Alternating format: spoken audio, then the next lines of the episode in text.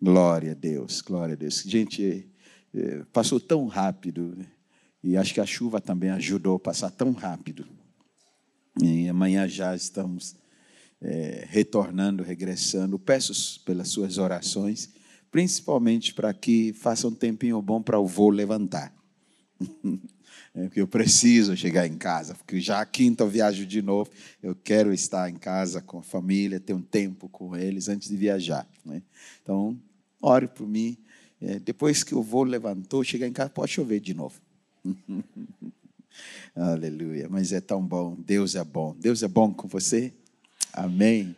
Amém. Tem sido precioso estar com os irmãos, ter comunhão com alguns.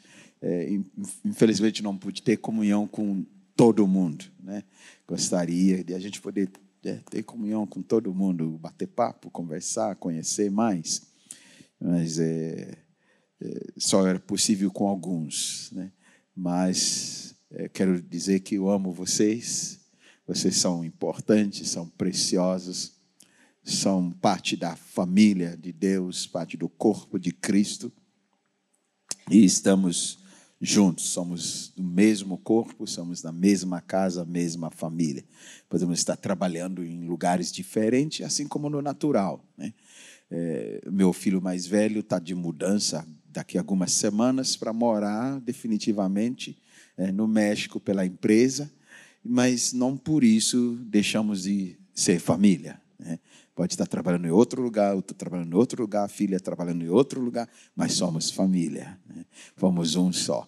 Então, nós, vocês trabalham aqui, estão fazendo obra aqui, estão servindo aqui, outros estão servindo em outros lugares, mas somos família.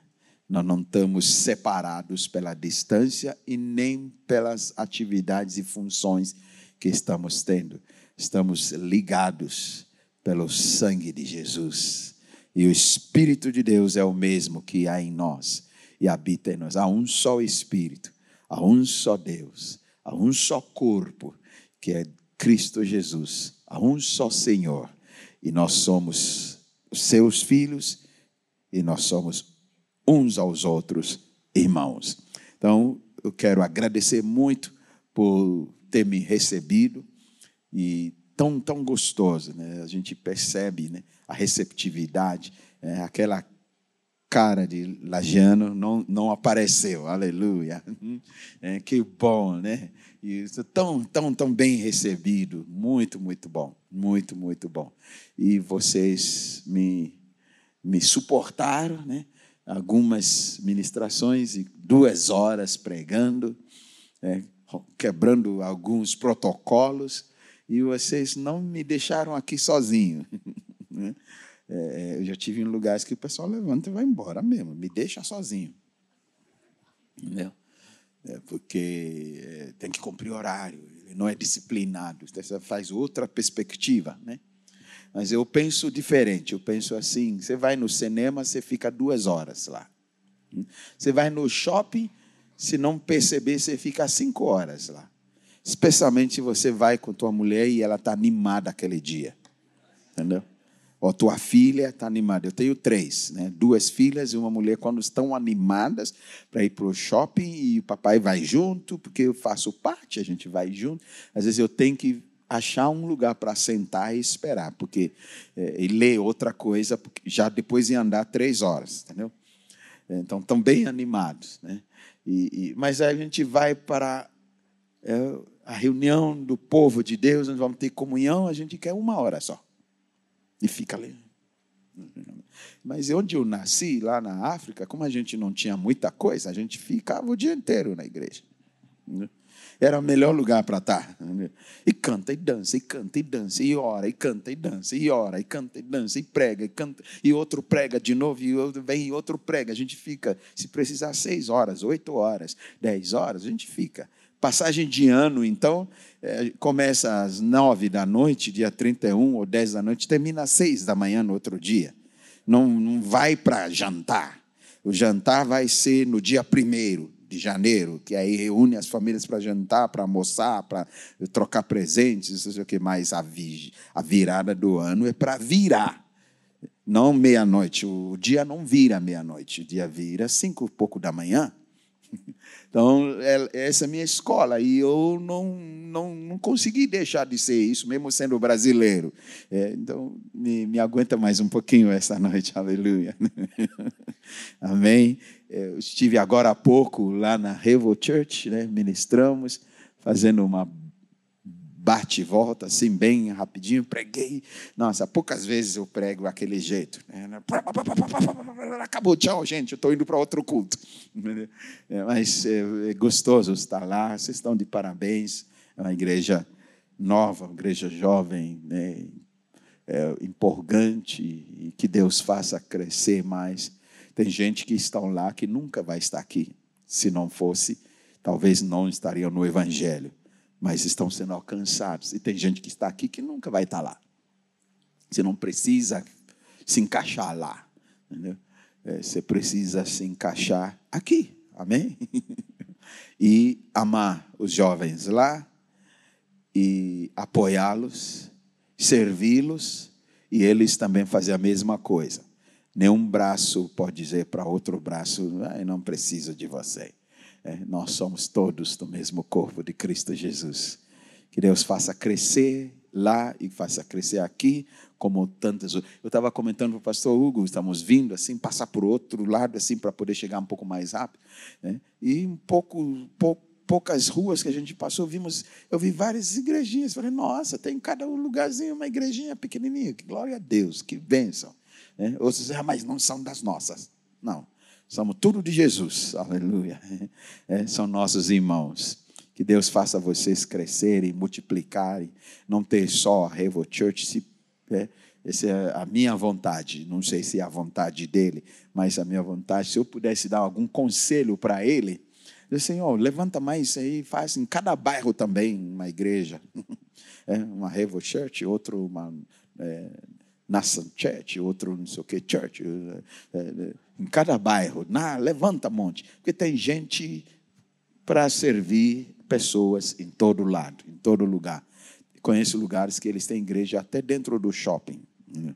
Lá em Filipinas, a maior igreja evangélica Filipinas tem um monte de igrejas em quase em todos os shoppings grandes é, lá em Filipinas. E eles se reúnem no shopping, né? no cinema do shopping, fechou, e eles têm igreja lá. é e igreja de 10 mil membros, de 5 mil membros. Não, não entrou no shopping, tem igreja de 2 mil lugares, três. Né? E às vezes a gente fica, não, igreja tem que ser naquele lugarzinho. Né? Lá na África a gente tem igreja debaixo da árvore. Entendeu?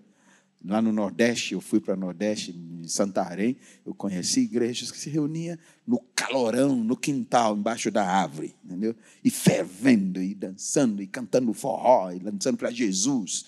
Né? É, tem todos os membros do corpo não são iguais, mas são do mesmo corpo. Amém? Então eu vou levar no meu coração é, uma alegria de poder ter estado com vocês. Amém? Vocês estão alegres de eu ter estado aqui? É, eu não estou vendo essa cara assim.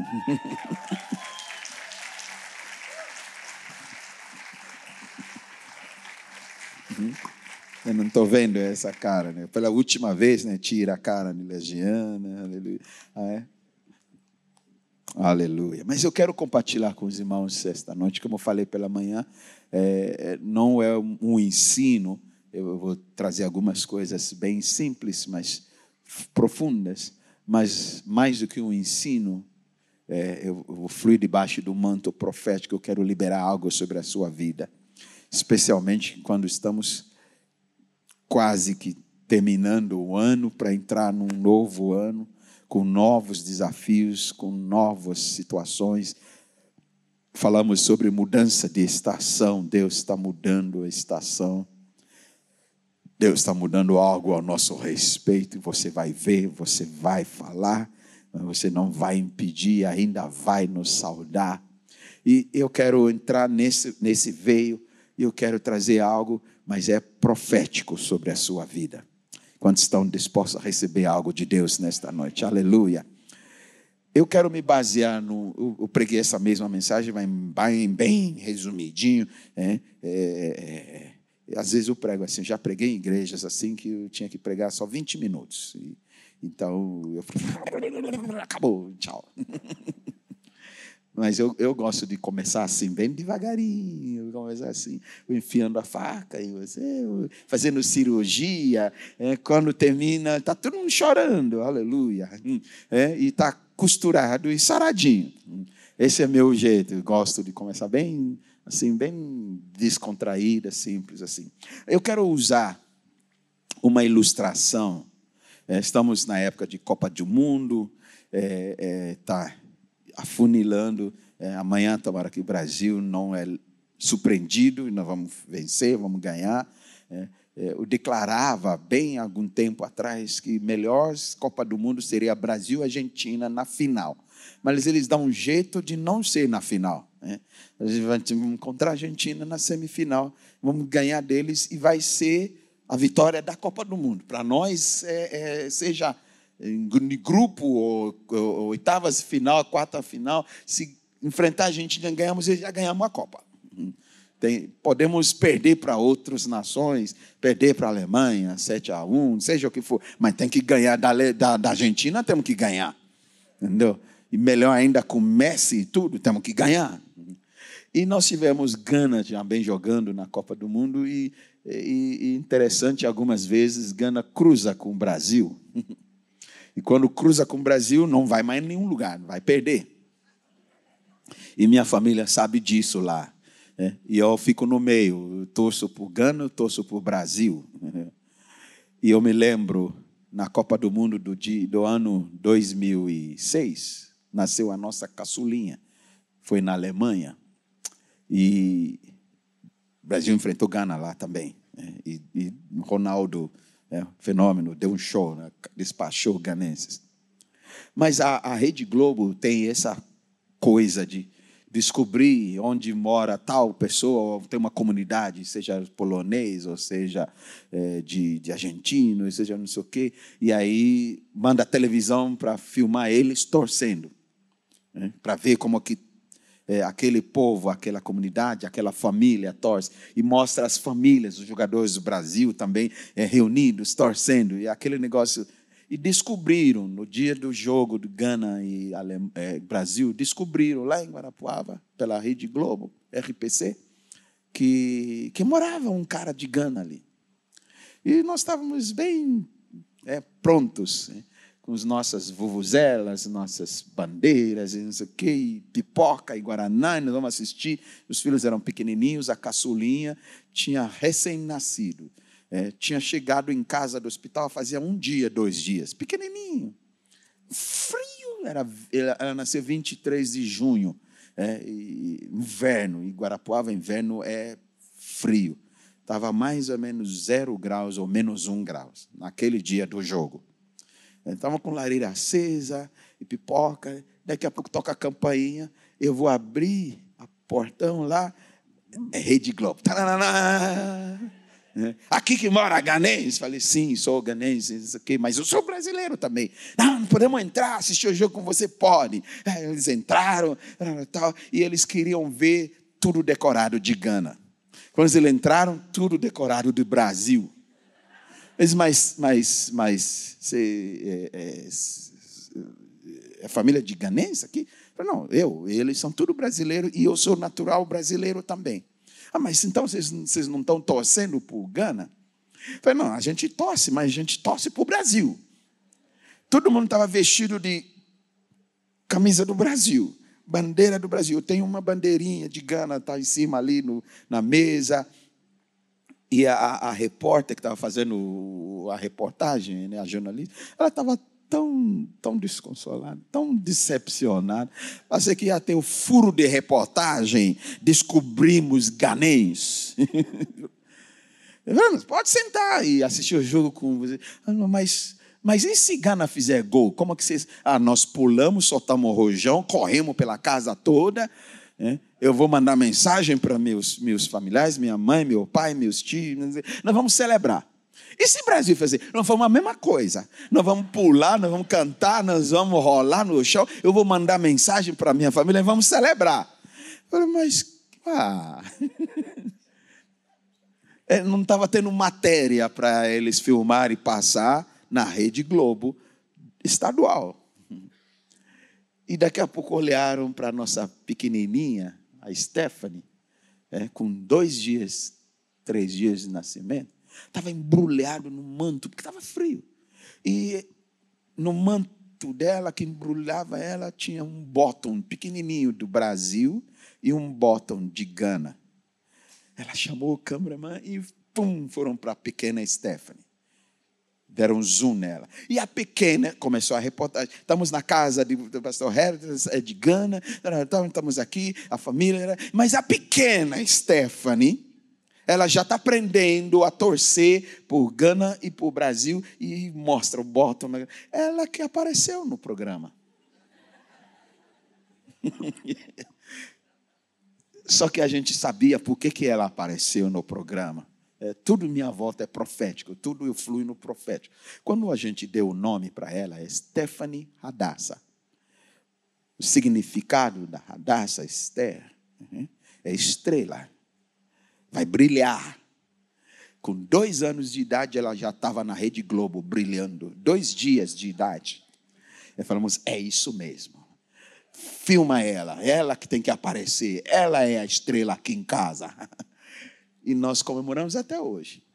E aí estamos preparando, que quem sabe Gana vai enfrentar o Brasil. E como que lá em casa está tudo, decorado do Brasil. Nós já compramos todas as camisas, tudo de Brasil. Meu filho ainda tem uma camisa de Gana. Aí eles vieram, mas não ia enfrentar Brasil, Gana, tudo, tudo de Brasil. Falei, tomara que venha o pessoal de Rede Globo de novo. é, nós vamos mostrar como que tosse pelos dois. Mas não deu certo. Mas hoje eu quero falar um pouquinho sobre Gana para você, por isso que eu contei tudo isso. É.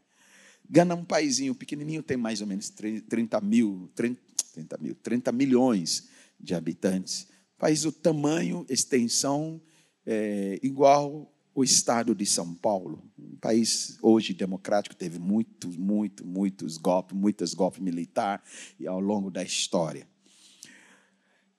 Foi colonizado pelos ingleses, então era uma colônia britânica, por isso que a gente fala inglês, é a nossa língua principal, tem muitas outras línguas. Em 1900, março de 6 de março, 7 de março de 1957, foi declarado a sua independência, né? que nem no Brasil a gente comemora a independência, independência. E aí foi declarada a independência. É o grupo de estadistas e políticos que negociaram a independência. Tiveram alguns anos negociando com, com a Inglaterra. E é o único país na África que conquistou a sua independência sem ir para as armas.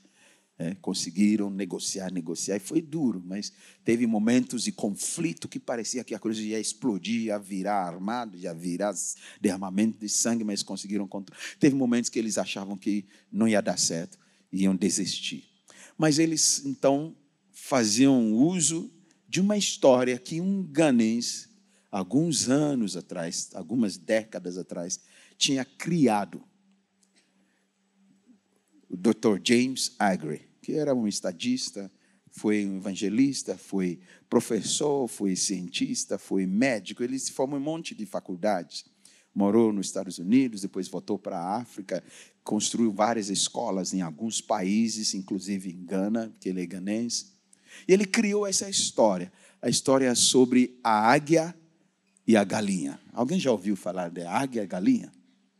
Que se usa muito nas empresas, é, é, é, palestras motivacionais usam muito isso, a história da águia e da galinha. Tem fotos mostrando águia e galinha, dizendo você não é galinha, você é águia. É, o Dr. James Agri, que criou isso, não, não é real, é uma história fictícia que ele criou, mas naquela época eles então lançaram mão nisso e aplicaram na vida deles, nos processos deles, e isso fortaleceu eles, porque eles começaram a se ver não como galinhas, mas como águia.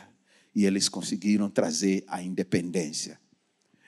E depois da independência, então, antes se chamava Costa de Ouro, porque era minério, muito minério, muita riqueza, ouro, diamante. Então, e os, os colonizadores roubavam, roubavam, roubavam. Aí quando mudou, independência mudou o nome para Gana, porque algumas, alguns anos, décadas antes, século talvez, é, houve uma época que o maior império que reinava na África, entre eles mesmos, chamava o Império Gana. Então eles deram esse nome.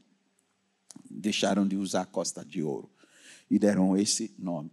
E na bandeira, é, vermelho, ouro e verde, tem a estrela negra. Então, Gana começou a ser protagonista na África, é a estrela negra da África. Muitos outros países foram inspirados e também lutaram pela sua independência. Mas a história de Dr. Agri é, inspirou muito e continua inspirando até hoje em livros e muito. E eu quero pegar essa história, contar ela bem resumidinha e fazer uma aplicação dessa história. E entramos na palavra de Deus e liberar algo profético sobre a sua vida. Segundo o Dr. Agri, James Agri, ele contava na história assim, que havia um certo camponês que gostava de caçar, morava perto da floresta, perto de montanhas, e ele é camponês, plantava algumas coisas e criava alguns animais é, e algumas aves. E certo dia ele entrou na floresta para caçar e ele se deparou com um filhotinho de águia, machucado, bem pequenininho, que normalmente você não encontra águia no chão, andando. Né? que a águia mora em lugares altos, mas o filhote estava deve ter caído do ninho, alguma coisa, uma tempestade, ou um predador que atacou, alguma coisa. É, um filhotinho estava feridinho e lá no chão. Ele pega o filhotinho, ah, que filhotinho, que bonitinho, ah, leva para a sua casa. No quintal dele ele tem, ele tinha uma galinheira.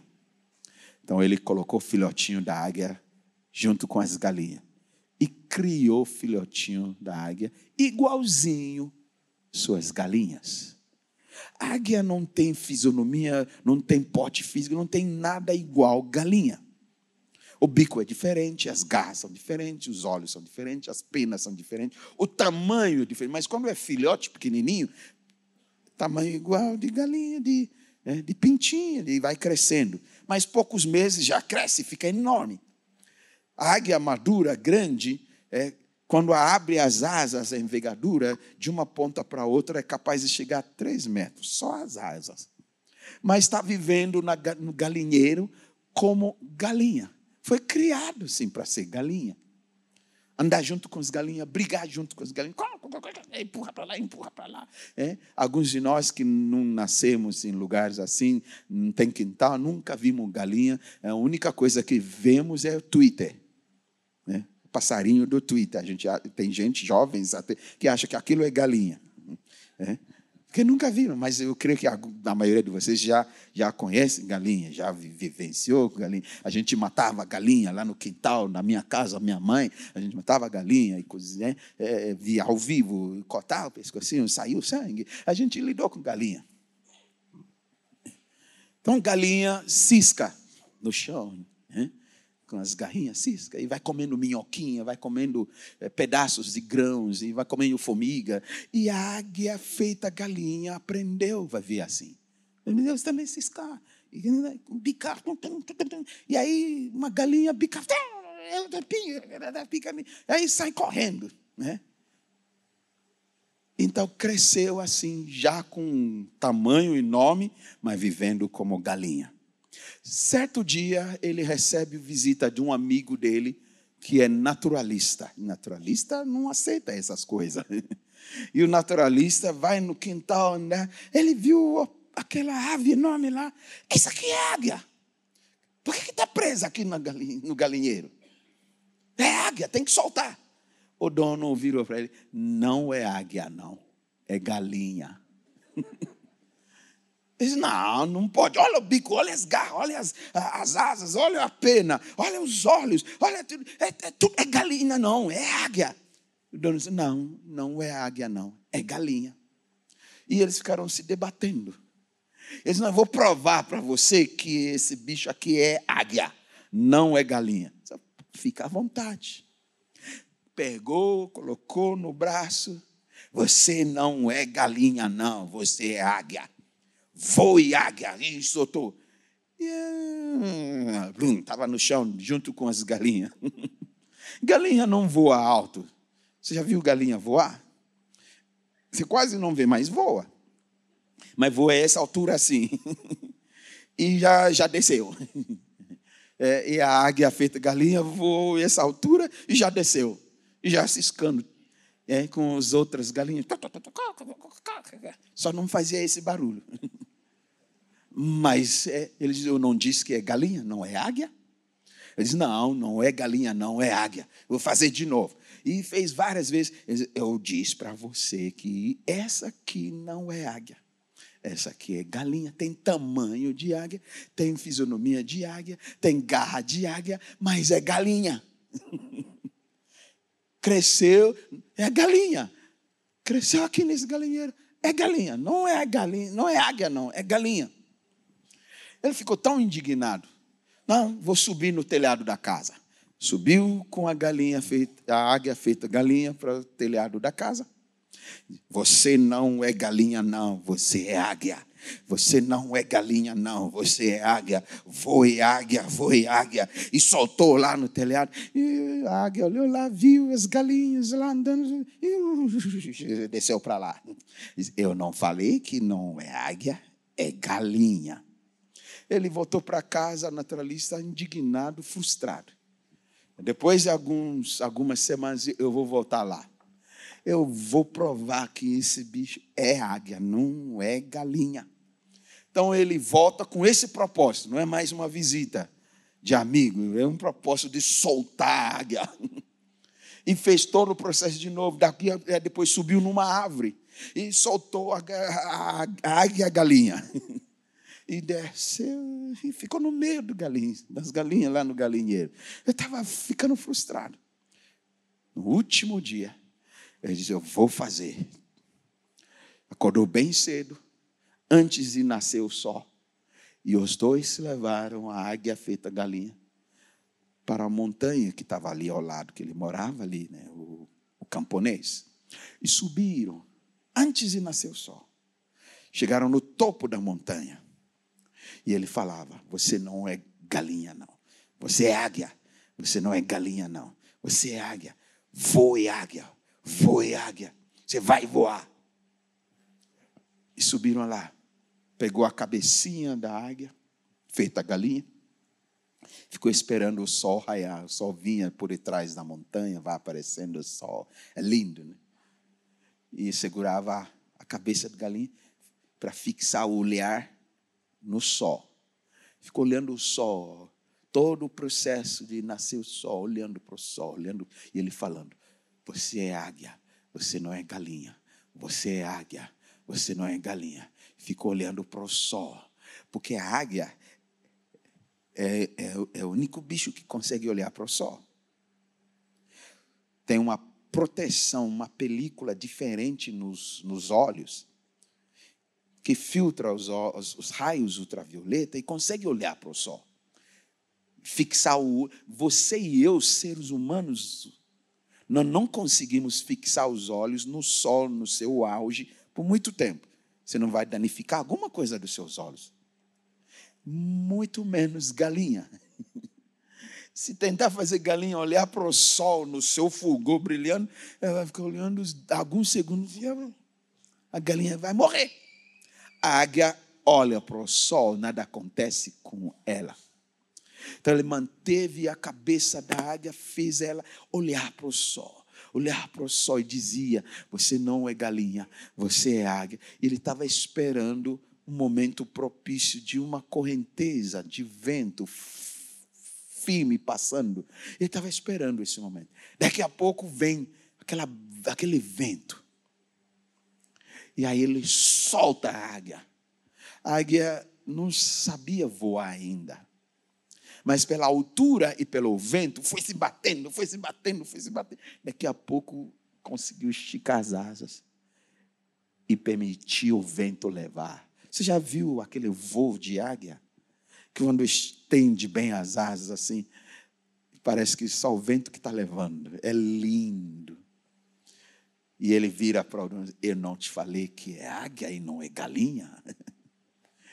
E ele termina a história assim. E muitos usam isso para motivar os funcionários, motivar comércio, motivar é, as pessoas a ir atrás da sua, dos seus sonhos, da sua profissão. Você não é galinha, você é águia, você vai voar, você foi feito para voar, você vai conquistar. E eles usaram isso para a independência de Gana.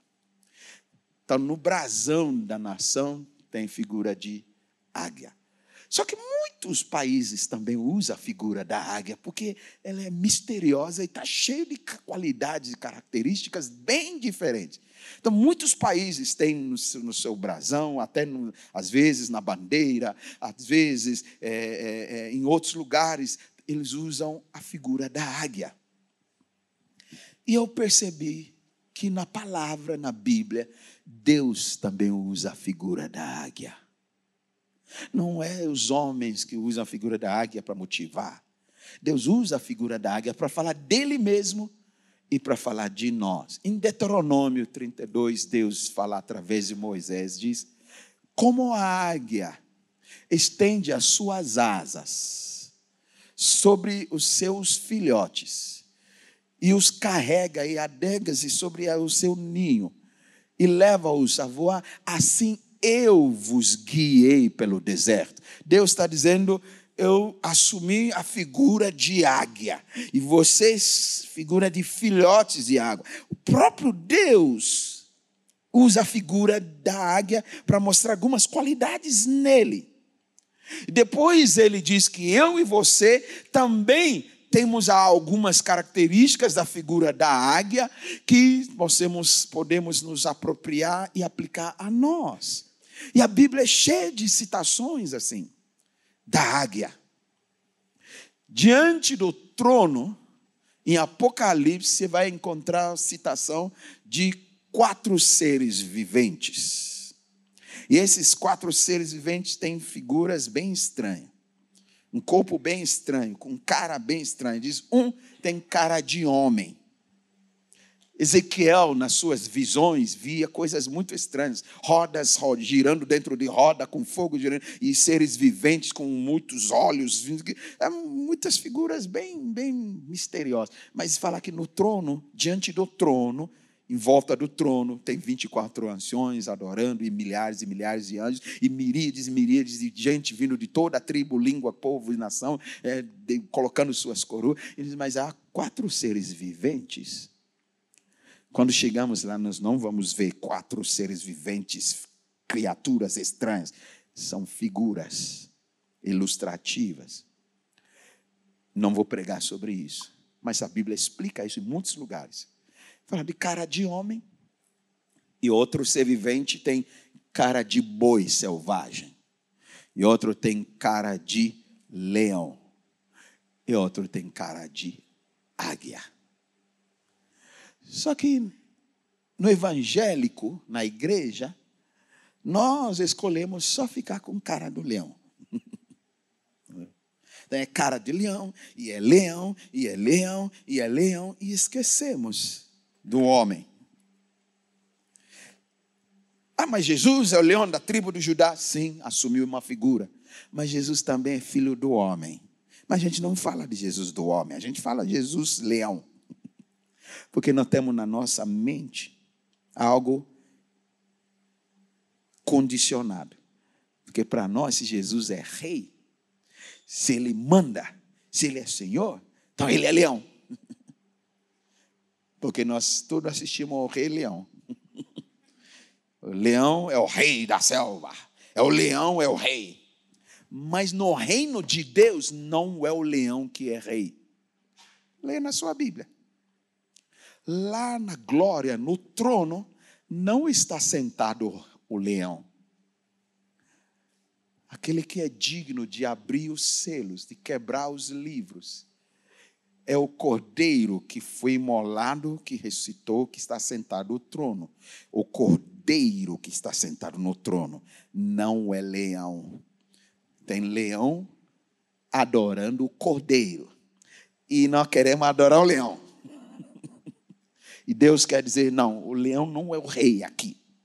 Aqui, o rei é o cordeiro. Por quê? Porque no reino de Deus, quem é senhor é quem é mais servo. Quem ocupa lugar alto é quem nada é. Deus escolhe aquele que nada é para se tornar mais, para desfazer aqueles que são. Para Deus é o oposto. Se quer crescer, você tem que diminuir. E entre todos esses bichinhos, o cordeiro é o que não vai nada. Mas é o cordeiro que morreu por você, não foi o leão que morreu. O cordeiro que carregou sobre si meus pecados e minhas enfermidades, e pelas suas pisas, ele foi levado ao matadouro como cordeiro, mudo, que não fala. Um cordeiro. E quem ressuscitou é o cordeiro. E a figura de quem está sentado no trono é o cordeiro. E eles estão derramando seus louvores e seus cânticos, queimando incenso, harpa e taça e trazendo suas coroas para o cordeiro, não para o leão. Mas não é isso que eu vou pregar. É só para provocar você estudar a palavra. Mas tem o boi selvagem. E isso nem falamos. Mas está diante do trono. Tem um cara de boi selvagem. Mas Davi diz que quando o Senhor me ungiu com seu óleo precioso, o novo óleo fresco, minhas forças aumentaram e eu fui fortalecido como do boi selvagem.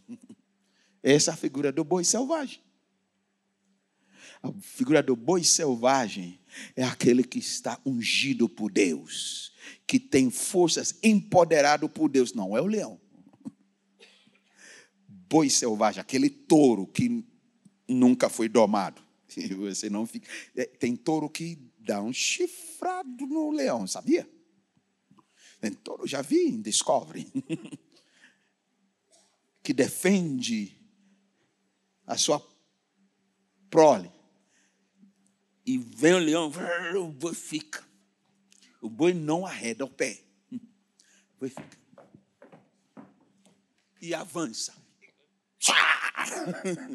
Ele, ele é capaz de matar leão. Você não sabia? E a Bíblia diz que quando você é ungido, você recebe empoderamento como se fosse um boi selvagem. Eu nunca vi a gente cantar música de boi selvagem. A gente só canta leão, leão, porque temos mente de rei leão. No reino de Deus, o leão não reina. O leão tem outras características. Aliás, até o diabo imita o leão. A Bíblia diz que ele ruge em nossa volta como um leão procurando quem tragar. O diabo não imita cordeiro. Porque para ele cordeiro não presta. O cordeiro é muito fraco. O cordeiro não faz nada. Então ele imita o leão e ruge. E a gente corre. O diabo imita a serpente, mas ele não imita lê, ele não imita o cordeiro. E a Bíblia diz: Jesus é o cordeiro, também é o leão, mas Jesus é o cordeiro. E a Bíblia não chama nem eu e você de leãozinhos. A Bíblia chama todos nós de cordeiros, de ovelhas. Alô? Nós precisamos começar a ver o cordeiro como ele é e ver você como o cordeiro. Tem momentos que ele se aparece como leão. Tem momentos que ele vem como filho do homem. Tem momentos que ele vem como água, vem como vento, vem como rocha, vem como várias figuras. Mas no trono, a figura que está sentado no trono, que quebrou os selos, que abriu os livros, diante de qual imagem que eles estão lançando as coroas e nações, todos vestidos de linho fino e branco, cantando: Digno é o Cordeiro. Eles não estão cantando digno ao leão. Mas a maior parte das nossas músicas a gente canta leão. Não cantamos o cordeiro. Eu não vou fazer revolução, não. Deus não me chamou para mudar as músicas. O meu ministério é apostólico é para colocar em ordem algumas coisas, e só. Você pode não concordar. Eu não estou dizendo que Jesus não é leão. Né? Jesus é leão de Judá. Mas ele é leão, ele é homem. Nós vamos encontrar Jesus homem. Ele se apareceu depois da ressurreição, homem, com feridas. É homem, ele não deixou de ser. Deus exaltou acima de todo o nome, ele continua sendo homem. Filho de homem e filho de Deus. E sabe o que ele fez de mim? Filho de homem e filho de Deus. Ele nos fez sermos como ele. Ele veio como filho de Deus, se tornou filho de homem, viveu como homem, continua como homem, mas ele é pleno filho de Deus. E ele veio para que eu e você continuamos homens, mas agora possamos também a viver como filhos de Deus, igualzinho a ele. Mas temos características de leão, temos características de boi selvagem, temos características de cordeiro, temos características de águia. Por isso, esses quatro seres viventes, seres vivos, características. E eu quero falar sobre esta águia. Deus diz que você é como uma águia. Só que nessa história do James Agri, filhotinho de águia, talvez machucado, talvez por causa de uma tempestade, uma chuva que deu, não sei o quê, é, e caiu e cresceu com carinho, foi ajudado, foi salvo, cresceu, se alimentou, mas com uma identidade errada identidade de galinha. Cresceu se comportando como galinha, mesmo não sendo galinha. Isso acontece com muitos de nós, talvez até todos nós. Nós vivemos, crescemos realizamos, relacionamos-nos, mas com identidade errada. Porque aceitamos uma identidade que colocaram para nós e nós vivemos essa identidade.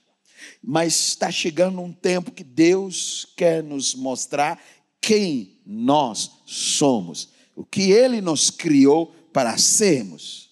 E Ele usa essa figura como muitas outras figuras. Ele diz: Você é noiva, você é minha noiva. Eu preciso descobrir minha identidade. Mas é, é, é, é, usando linguagem figurativa. Você é soldado, você é o exército, você é casa, você é templo. Eu habito em você. Ele usa várias imagens, várias figuras para trazer a nossa identidade e a gente se apropriar. Mas esta noite Deus quer usar a figura da águia para trazer uma faceta da nossa identidade e Ele quer me libertar, Ele quer libertar você, Ele quer que a gente comece a se ver como águia e não como galinha.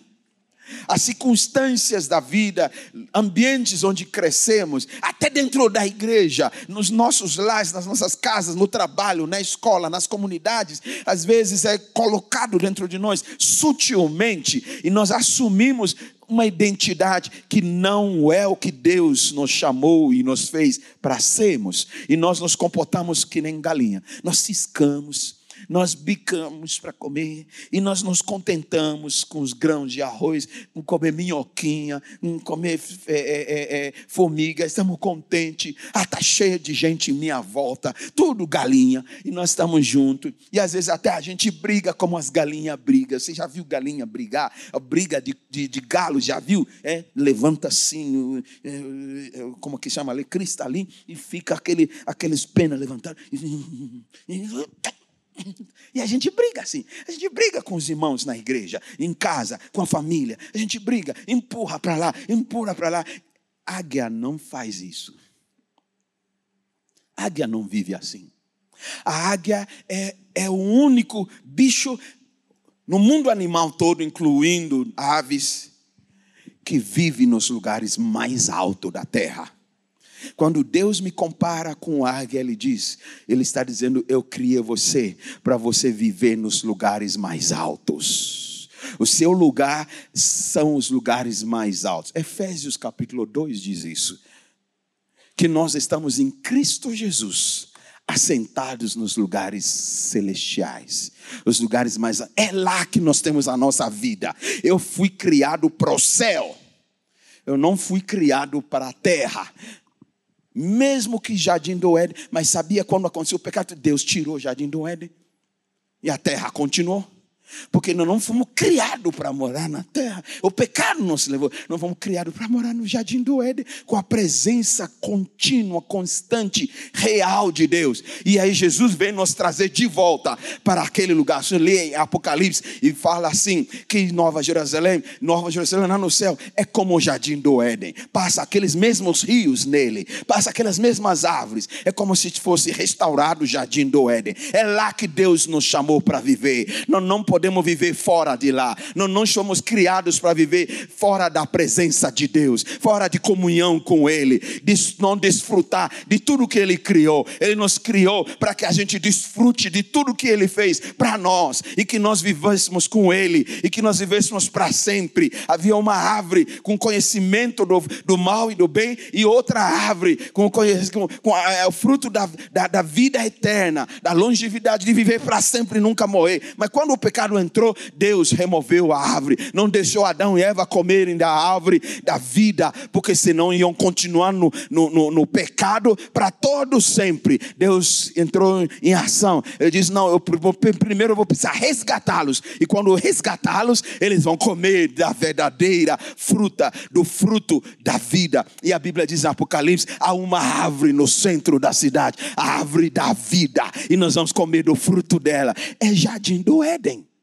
Nós fomos criados para os lugares altos. Fomos criados, Jesus vem nos buscar para levar para casa. Ele diz: aqui não é a minha casa, aqui não é minha habitação permanente, aqui eu sou passageiro, eu estou indo para casa. Jesus, na casa do meu pai, na casa do seu pai, há muitas moradas. Eu estou preparando lugar para você e eu vou voltar para que onde eu estou, lá vocês estarão também. Meu irmão, quando nós entendemos isso, nós vivemos aqui de forma diferente, nós não nos apegamos. Hebreus 11 diz que, como eles entenderam isso, Abraão não se apegava às coisas construía as tendas, morava nas tendas, mas desfazia as tendas quando precisava e mudava, porque ele estava aguardando uma cidade cujo arquiteto é Deus, cujo que é criado lá no céu. Ele dizia: Eu não sou daqui, eu vou logo mudar para minha casa permanente. Então, você quer roncar de mim, quer tirar de mim, quer passar a perna em mim, fica à vontade, porque isso aqui eu não levo comigo. A gente vive de forma diferente quando a gente entende a nossa identidade, quando a gente descobre quem nós somos. E nesta noite Deus está dizendo para alguém: você não é galinha, não, você é águia. Diga para alguém ao seu lado: eu não sou galinha, não, eu sou uma águia. Aleluia. Eu sou uma águia. A águia foi criada para viver em lugares altos para ir para lugares que nenhum outro vai e fazer coisas que nenhuma outra ave pode fazer. A águia caça. Tem aves tão grandes, quase que igual a águia. A maior águia é aqui, é brasileira, na Amazônia. A maior águia do mundo. A águia, ela caça abutre, e esses são grandes também, tem outras aves que também caçam. Mas a força da águia é diferente. A águia é capaz de pegar um bezerrinho com suas caças, com suas é, garras e levar embora. Já vi águia caçando e pegando peixe enorme no mar. Porque a águia enxerga, tem uma visão diferenciada. A águia é capaz de enxergar até 5 quilômetros ou às vezes mais. Pequenininho lá, parece um aviãozinho pequenininho lá. Por isso que eles fizeram um avião assim, com asas, assim, copiado a águia, que voa. Fica ali voando assim, mas está enxergando 5 quilômetros, 6 quilômetros, 8 quilômetros. E vem naquele voo rasante, lindo, maravilhoso, com as asas tendidas. E pega. Primeira viagem que eu, minha esposa e a nossa filhinha caçula que, que é a estrela que brilhou. Nós fomos para a Alemanha, ela tinha quatro anos de idade. Pregamos na Alemanha toda, de norte a sul, e carro. E aí, em alguns dias de intervalo, a gente foi passear, e o nosso irmão que levava a gente, hoje vocês vão ver um lugar muito especial. Lá na região de Rottenburg, lá na estrada romântica que eles chamam lá, tem perto de Nuremberg, tem um lugar lá, ele chama o Show das Águias. Uma tarde, você paga para entrar lá, tem um, um espaço aberto enorme, com arquibancadas, e nós sentamos, e eles criam lá né, vários aves, mas o show é das águias, aves enormes. Em tal horário, eles já liberam as águias, elas ficam voando lá no céu, vão longe, vão longe, quase 5 quilômetros, pequenininho. E aí tem pontos específicos espalhados no nosso meio, e os caras que trabalham lá penduravam uma bolsinha aqui, e eles têm algo dentro da bolsa. Pintinhos. Eu fiquei surpreso quando eu descobri. Era pintinhos. Filhote de galinha. E enfia a mão ali e quebrava o pescoço. Dentro do bolso, que ninguém vê, mas eles quebravam. Aí está saindo um pouquinho de sangue, pegava na mão e segurava assim. A águia via cinco quilômetros e vinha com aquelas azonas. É o show das águias.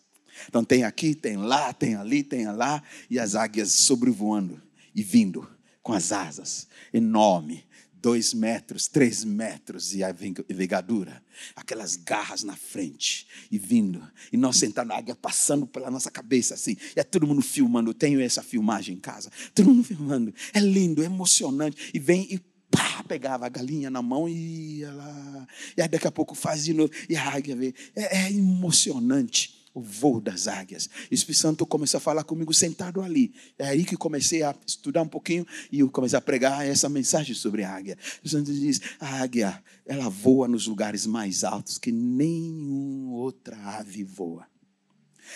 Os olhos são especiais.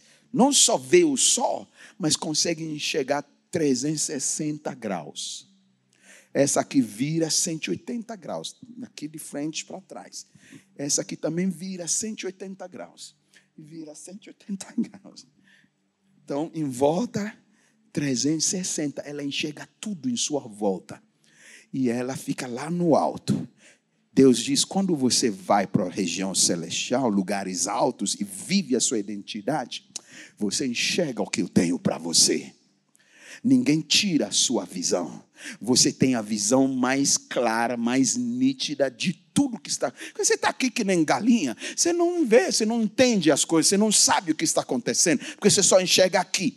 Você só enxerga aqui, você vê o problema aqui. É, a minhoquinha virou um problema, mas quando você é águia, você vê quilômetros para frente, para trás, para cima, para baixo, e você enxerga, nada te surpreende, porque você vê com nitidez e com clareza e distância.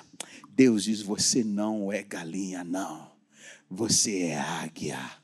Quando você assumir sua identidade, seus olhos vão abrir e você vai começar a enxergar as coisas. Você vai ter outra perspectiva das coisas em sua volta. Você não vê coisas para hoje, para imediato, para aqui perto. Você vê coisas de perto e de longe. A Bíblia diz: Jesus estava em cima do monte, os discípulos estavam em batalha no mar, e Jesus os via de longe, porque ele é águia. Você vê ele longe. A águia é o único que consegue enfrentar tempestade e furacão, ventos fortes, nuvens escuras. É a única. Hoje, nos Estados Unidos, que é um país que sofre de tempestade, de furacão, tem um período dos furacões, eles começaram a desenvolver tecnologia e eles começaram com, com, com os drones. Eles começaram a criar um tipo de drone que hoje eles conseguem estudar o olho do, do furacão. Chega ali dentro. Senão, ninguém consegue. Às vezes, nem avião, você passa ali, você pode ser derrubado. Porque é o lugar mais terrível, mas é o lugar que a águia consegue entrar. A águia não só entra no olho do furacão, na tempestade mais difícil, mais densa, mais perigosa, que ela fura e passa por cima da tempestade. Porque é a única que sabe que por cima de toda nuvem negra, escura e furacão, não importa o tamanho, ela sabe que por cima dessa tempestade há um sol brilhando porque ela enxerga o sol. Ela sabe. Então, nenhuma tempestade é capaz de fazer a águia voltar para trás. Ela fixa, trava as asas e zoom. Quando acontece um tsunami, que nem alguns anos aconteceu lá na Ásia, que destruiu um monte de lugar, eles perceberam algo estranho. Que antes de tsunami via tona e aquelas ondas enormes vir causar destruições, os animais fugiram e procuraram lugares altos para se proteger. Os animais, eles têm sensores, eles percebem perigo e buscam proteção. E os homens estavam lá, tá anunciando que pode ter, né? ninguém sai. Ah, é só um negócio sísmico ali. Aí, de repente, veio e matou todo mundo. Os animais fugiram. A águia não foge procurar proteção. A águia atravessa a tempestade. Quando Deus diz você é águia, Ele está dizendo nenhuma luta, nenhuma tempestade pode te destruir, derrotar.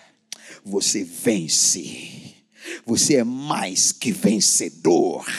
Eu te fiz para vencer. Eu te chamo vencedor e mais que vencedor. Você é como eu. Eu não fujo da tempestade. Pode me matar. Eu terceiro dia eu vou ressuscitar. O que Deus está querendo dizer? Que eu não preciso fugir da luta. Eu não preciso fugir da tempestade. Eu não preciso me esconder eu tenho que encarar. Eu sou uma águia e eu vou atravessar, porque há um sol brilhando. Malaquias diz: o sol da justiça brilha sobre nós, e ele é Jesus, a estrela da manhã, o sol da justiça. A gente enxerga o sol da justiça acima da tempestade, acima das minhas lutas, acima das nuvens negras que estão trazendo vento, derrubando e criando, e todo mundo está fugindo, todo mundo está com medo, mas eu sei que o sol da justiça está ainda brilhando. Eu não vejo porque está tudo escuro, mas o sol da justiça está brilhando. Aleluia. Por que você sabe disso? Porque você é águia, você não é galinha, não nenhum inimigo consegue te vencer. águia, de vez em quando, tem uma luta com serpente, com cobra. Ela luta com vários animais, mas a, a cobra é mais é, sutil. Por isso que às vezes a Bíblia usa a figura da cobra para sutileza, astúcia. Por isso que o diabo veio de uma figura de serpente para enganar Adão e Eva. E a águia enfrenta a cobra. Só que ela não luta com a cobra na terra. Porque a cobra, o sustento dela, a força dela, vem da terra. Ela fica. Ela tem um apoio, a terra. E a águia ela não luta na terra para cobra ter apoio, para ficar assim. Ela vem com as garras, pega ali e joga no ar. E luta com ela no ar. No ar, a cobra não tem sustento. Não consegue ficar. A águia traga a cobra, acaba com a cobra. O que, que Deus está querendo dizer? Nossa vitória, nós não ganhamos aqui na terra. Nossa milícia não é contra carne e sangue. Nossas armas não são carnais. Nós guerreamos e vencemos nas regiões celestiais. É lá que vencemos as nossas batalhas. Você está tendo batalha? Não entra na carne, não entra com meios canais humanos, porque ali o inimigo tem a sua força para te destruir mas entra no seu lugar celestial em Deus. Usa as armas celestiais nas regiões celestiais. Não há demônio que vai te resistir. Não há Satanás que vai te resistir. E a Bíblia usa uma figura bem interessante. Ele diz: Você esmaga a cabeça da serpente debaixo dos seus pés. Pá! Você vai vencer seus inimigos, mas lutando nas regiões celestiais. Por isso a Bíblia chama você de águia. E não é, diga para alguém ao seu lado: eu não sou galinha, não. Eu sou águia. Eu não sou galinha, não. Eu sou águia. A águia, ela constrói ninho lá nos lugares mais altos, onde ela tem os seus filhotinhos. E eles vão crescer, vão aprender a voar eu não tenho tempo para descrever como que a águia ensina os filhotes a voar. É, é bem diferente. É. Talvez eu fale um pouquinho. Ela pega os filhotinhos, põe nas asas. E vamos passear, vamos para o shopping. Os filhotinhos todos felizes, vamos para o shopping. Mamãe vai levar a gente para o shopping. E a asa estendida vai e vão vendo panorama, vão vendo os vales, vão vendo as árvores, vão vendo tanta coisa. Que lindo aqui. Mas daqui a pouco a mãe baixa a asa. Aí os filhotinhos entram em desespero. Ah, vou morrer, vou me espatifar, vou morrer. É assim que vai fortalecendo as asas. E ela dá um mergulho rasante e vai embaixo. Estão tudo caindo e estende as asas. E cai em cima das asas. Ufa, isso foi por pouco, mãe. Deuteronômio, Deus diz: é assim que eu guio vocês. Como a águia se abate sobre os seus filhotes, mas depois leva nas suas asas. Ele descreve isso. É assim que Deus nos prepara para sermos muito mais, permitindo lutas Tiago 1 diz: tenha bom motivo de alegria ao passar por lutas e provas, porque a prova da sua fé produz perseverança. E depois de perseverança ter feito tudo, você se torna maduro, nada precisando. Você vai ter tudo. Como que Deus me prepara para isso? Ele solta as asinhas. Mas ele não me abandona. Ele fica embaixo esperando. Você não vai morrer. Você vai vencer. Você vai aprender a voar. Você vai aprender a caçar. Porque você é águia. Você não é. Faça isso com galinha, morre. Você não é galinha, não. Você é águia. É tempo das águias levantarem nessa igreja. É tempo de romper. É tempo de você voar. É tempo de você ir para lugares mais altos. É tempo de você viver a identidade que Deus te fez ser. É tempo de você conquistar aquilo que Deus diz que você vai conquistar no nome dEle. É tempo de você ir para lugares mais altos. É tempo de sair do galinheiro. Você não é galinha. Mas tem gente buzinando. Não, é galinha assim, é galinha assim. A vida é assim, vai viver assim. Cresceu assim. Mas outro lado tem o Espírito Santo dizendo: você não é galinha, não. Você é águia você não. E às vezes tenta fazer a gente é, levantar, levantar e voar, mas a gente vai, a gente tem medo e a gente volta para ser galinha. Mas ele não desiste de nós. O Espírito de Deus está aqui, ele não desiste de você. Ele volta de novo, ele toca em você de novo, ele mexe com você de novo, ele continua falando com você, porque ele quer despertar em você aquilo que Deus fez para você ser, aquilo que Deus determinou que você é. Você é águia, você não é galinha, você é águia, você não é galinha. Vá, voa, águia, voe. Voe, águia, voe. Diga de novo para alguém ao seu lado: Eu não sou galinha, não. Eu sou uma águia. Às vezes a tua própria mulher vê você e ele vê, ela vê tanta coisa. Ela diz: meu marido é que nem galinha. Ele não consegue fazer nada, ele não consegue voar. E quando tento fazer ele voar, ele tem tanto medo, ele não voa. É, mas agora você vai dizer para ela: mulher, eu não sou galinha, eu sou uma águia.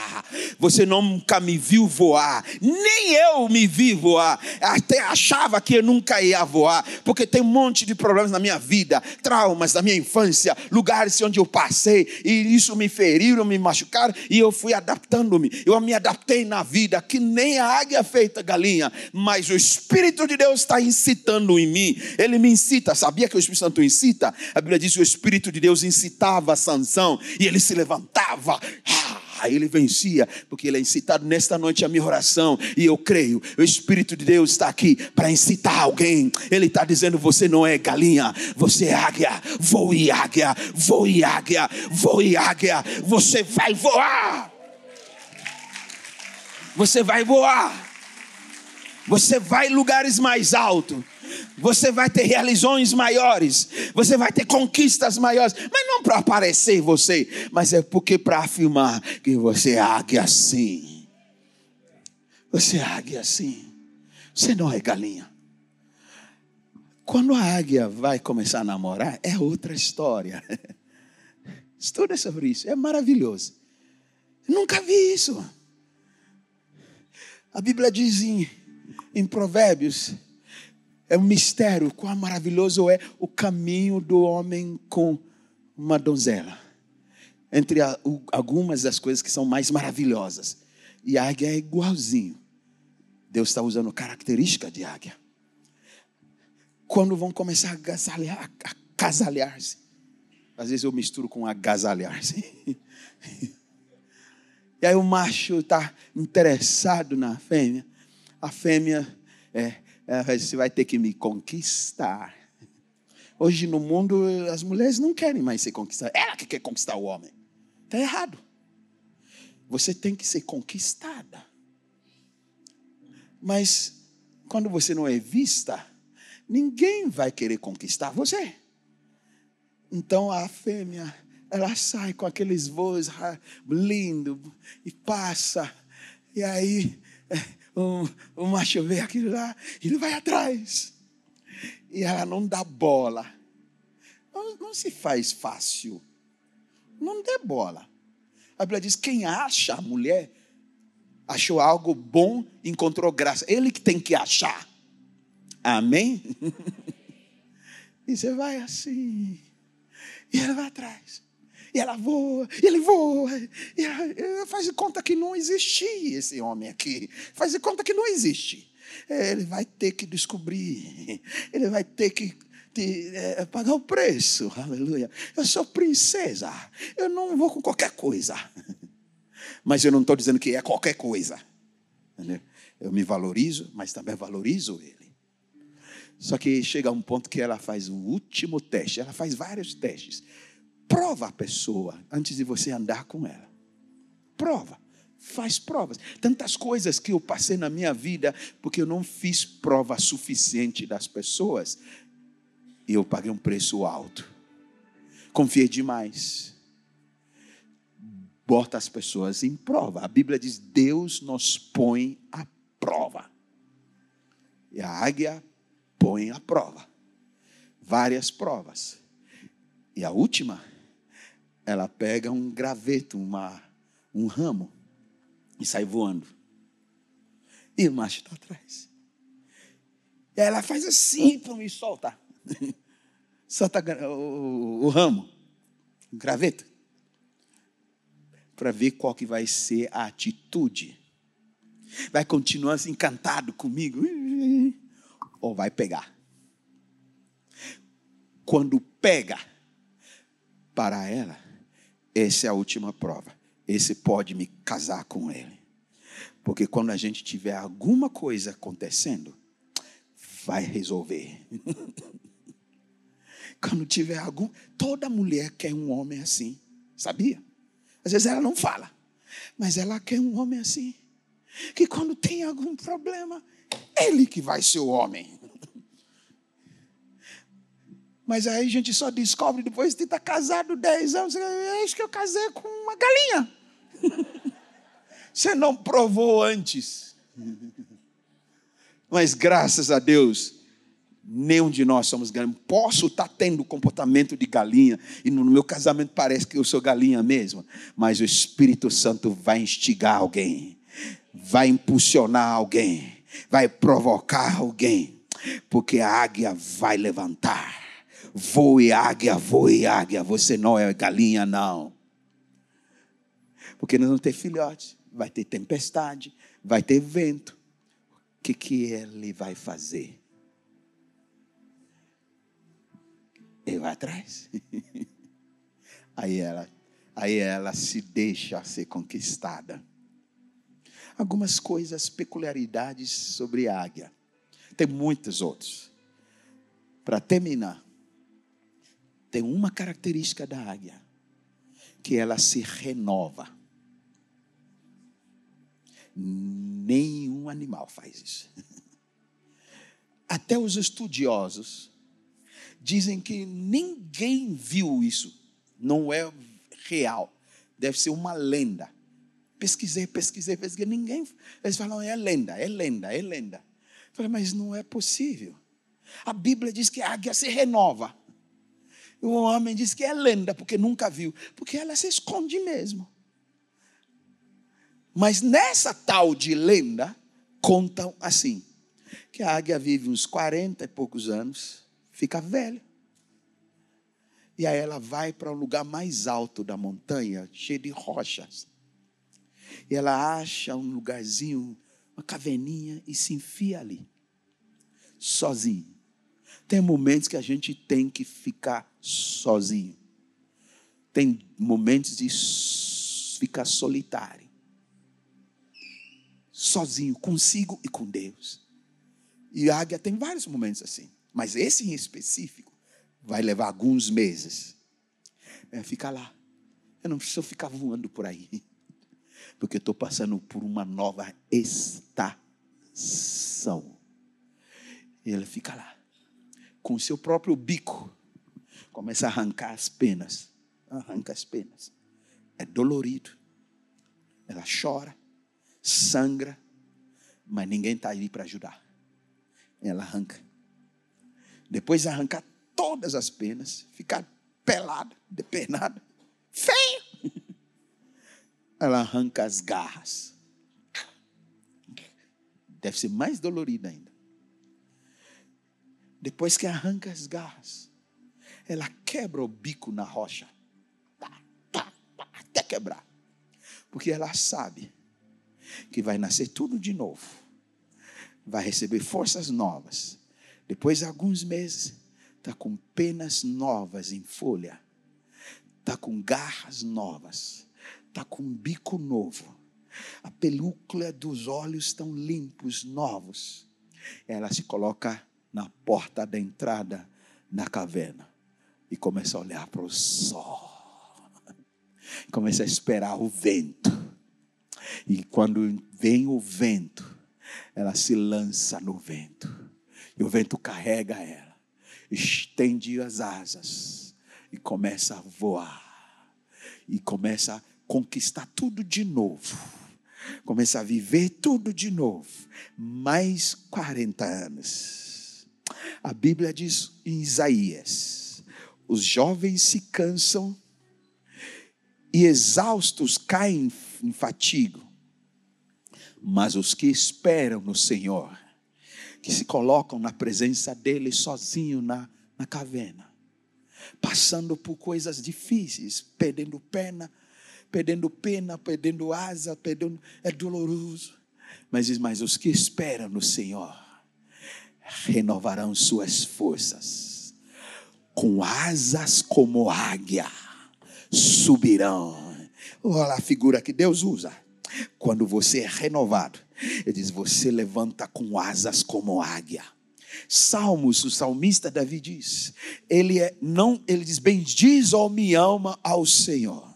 Não esqueça de nenhum dos seus benefícios. É Ele que te perdoa seus pecados e Ele te sustenta e ele renova as tuas forças, como a sua juventude, como a águia.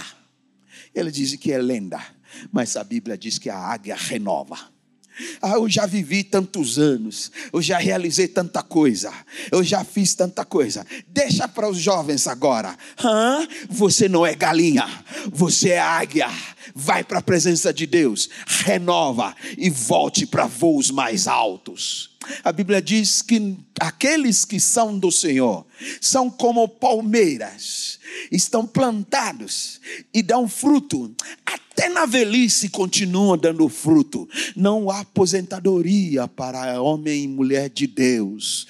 Você se renova e voa de novo. Não tem, ah, estou cansado, ai, eu não aguento mais. Eu já fiz as minhas partes, eu já lutei muito, nós já realizamos tanto. Nessa igreja eu estava aqui desde o começo, já estamos trinta e tantos anos. Ah, tá bom, deixa os jovens voar, deixa eles voar agora, deixa. Sim, eles vão voar também, mas você também é águia.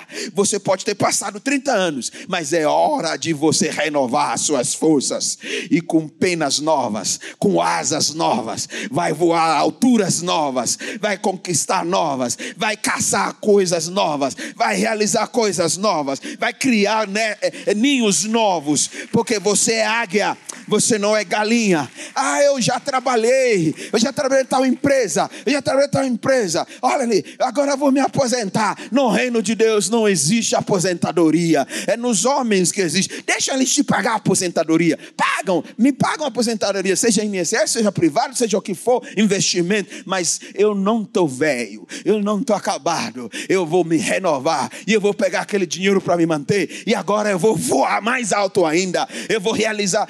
Fizeram uma pesquisa e disseram que a melhor idade de realizar as coisas é depois de 60 anos. Eles estão descobrindo isso agora. A águia já sabia. E eu já tenho meus 61. Eu digo para minha esposa, para meus filhos: agora é meus melhores dias. Eu não me canso. Eu prego todo lugar. Eu vou, porque eu sou águia.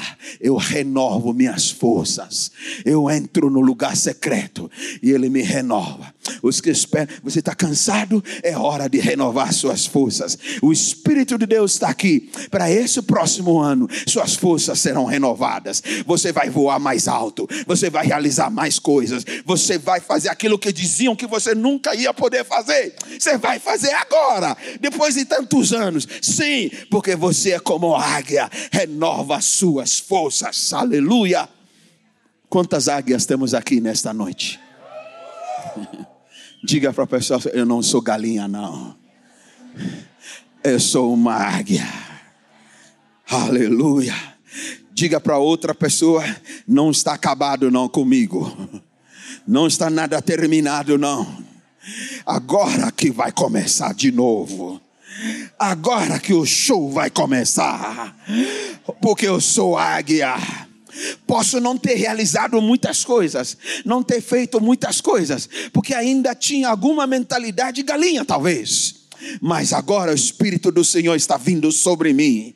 O vento está soprando, Ele é o vento, e Ele diz: entra no vento, estende suas asas, deixa o vento te levar, olhando com os olhos fitos nele, o Autor e Consumador da nossa fé. Fita seus olhos nele, o sol da justiça vai penetrando a luz dele em você. Você é águia, isso não mata você, isso encarrega você, empodera você. Esse mundo não conheceu ainda você. Muitos lugares não conhecem ainda quem você é e o que Deus pode fazer através de você. A sua família não descobriu ainda, porque todo mundo acha que você é galinha. Galinha cria lá no galinheiro, depois alguns meses nós matamos e vamos fazer uma polenta com galinhada gostosa. Águia não, não acabou. Você vai voar. Posso não ter voado tanto, mas agora que eu vou voar, e porque eu sou águia, eu não sou galinha. Deus diz: Você não é galinha, não, você é águia.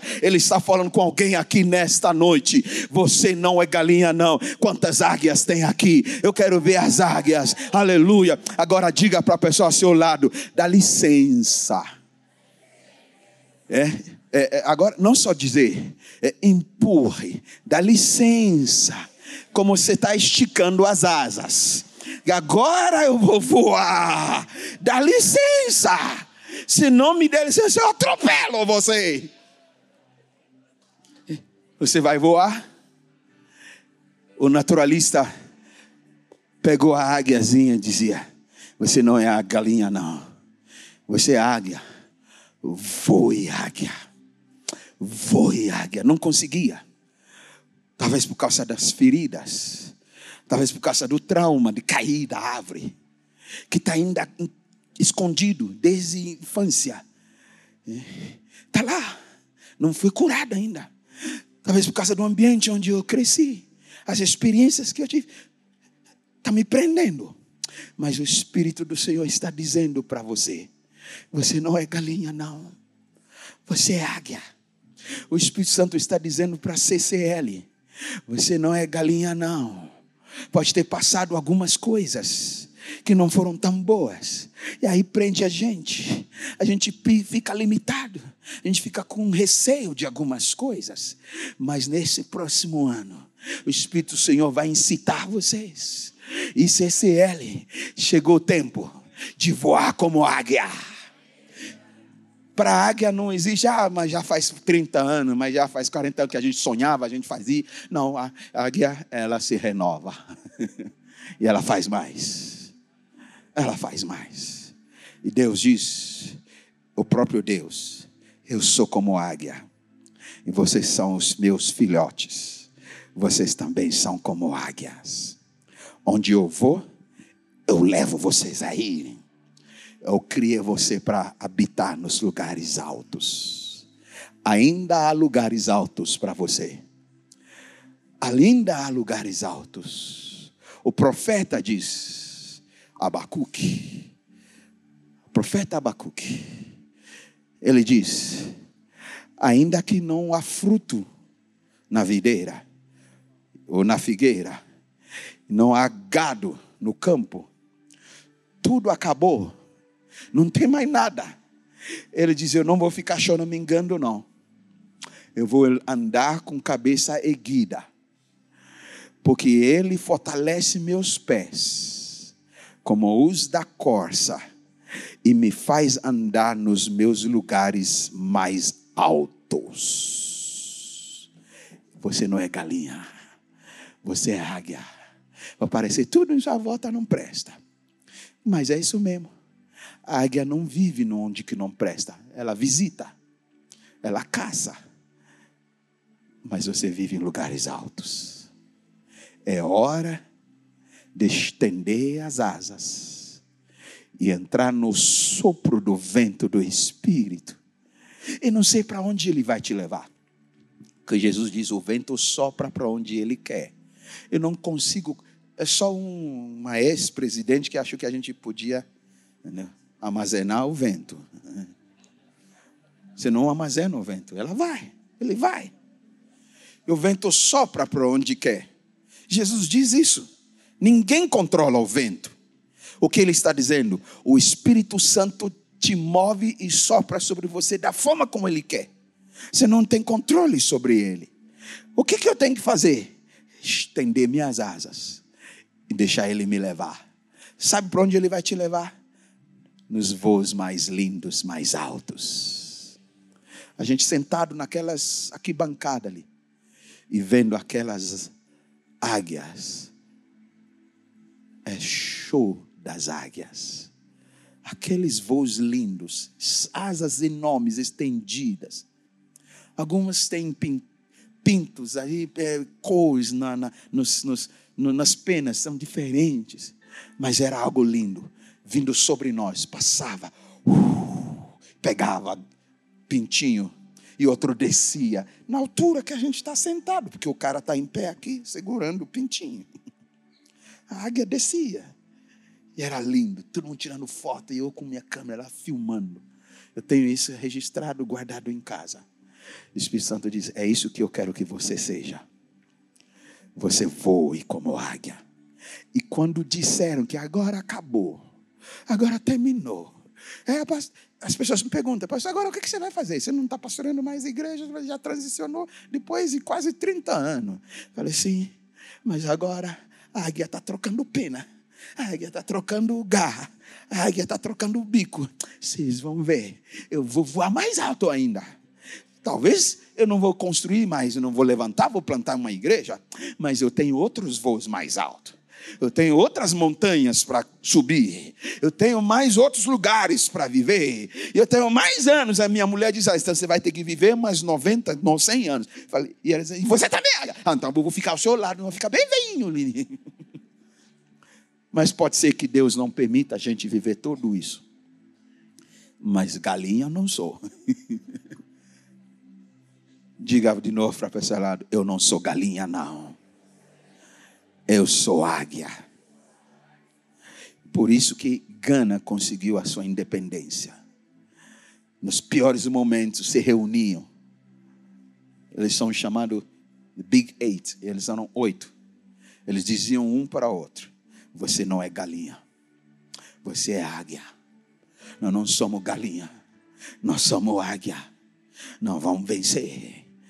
Eles podem endurecer tudo, mas não somos galinha, nós somos águia. Eu quero dizer para alguém nesta noite, estou profetizando sobre a sua vida. Deus diz: você não é galinha, não. Você é águia. CCL, você não é galinha, não. Para ficar ciscando com o meio de galinhas. Se contentar com alguma. Deus diz: eu quero soprar o meu vento e eu quero instigar e provocar o voo das águias. Vire para alguém de novo, empurra, diz: dá licença.